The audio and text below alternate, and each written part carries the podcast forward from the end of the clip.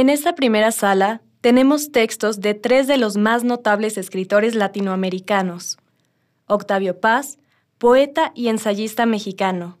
Pablo Neruda, poeta chileno. Ambos galardonados con el Premio Nobel de Literatura. Y Jorge Luis Borges, escritor, poeta y ensayista argentino.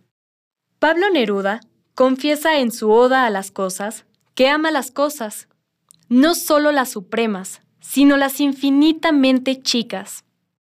Borges, en su poema Las Cosas, deja sentir la nostalgia y apego por los objetos que, aunque simples, nos significan y perviven en nosotros. Octavio Paz, en homenaje al artista plástico Joseph Cornell, señala cómo sus cajas de objetos son monumentos a cada momento.